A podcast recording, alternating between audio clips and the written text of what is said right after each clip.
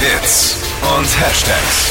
Flo Kerschner Show Trend Update. Diesen Herbst sind schöne Braun- und Beige-Töne ein absoluter Muss. Und passend dazu erobert jetzt ein Nageldesign die Herzen der Frauen. Swirl Nails heißt das. Also bei diesem Nageldesign zieht man so Wellenlinie eben in den Herbstfarben über den gesamten Nagel. Also ist dann so in Braun, Khaki, Orange.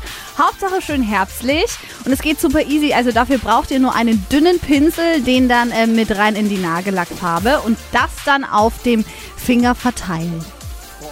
Mhm, schön.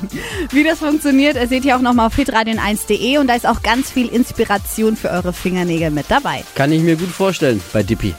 Kann ich mir gut vorstellen. Für mich klingt es ein bisschen nach Malen nach Zahl. Äh, ja, ein bisschen ist auch so. Kann man so schon Das, so das vergleichen. kann ich.